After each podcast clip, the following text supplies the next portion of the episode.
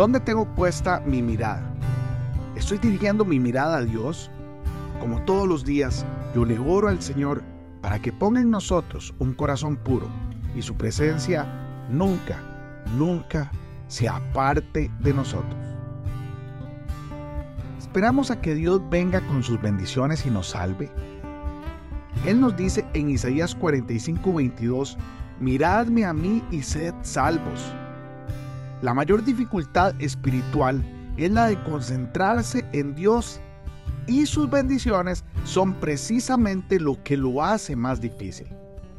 Los problemas casi siempre nos hacen mirar a Dios, pero sus bendiciones casi siempre nos desvían la mirada a otras partes.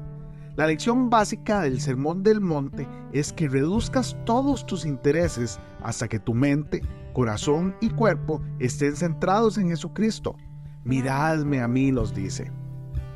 Muchos de nosotros tenemos una imagen mental de lo que debería ser un cristiano y la búsqueda de esta imagen en las vidas de otros cristianos llega a convertirse en un obstáculo para centrar nuestras miradas de manera exclusiva en Dios. Esto no es salvación, demasiado complejo. No, es lo suficientemente simple y sencillo. Se nos dice, miradme a mí y quedáis salvados. No, seréis algún día salvos. Solo descubriremos lo que buscamos si nos concentramos exclusivamente en Él. Cuando nos distraemos de Dios nos volvemos irritables con Él, mientras Él sigue diciéndonos, miradme a mí y sed salvos. Nuestras dificultades, nuestras pruebas, nuestras inquietudes acerca del mañana se desvanecen del todo cuando miramos a Dios.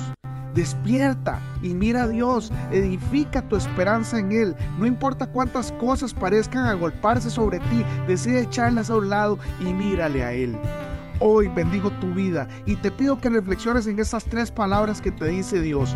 Mírenme a mí. La salvación es tuya en el mismo momento en que decides mirar.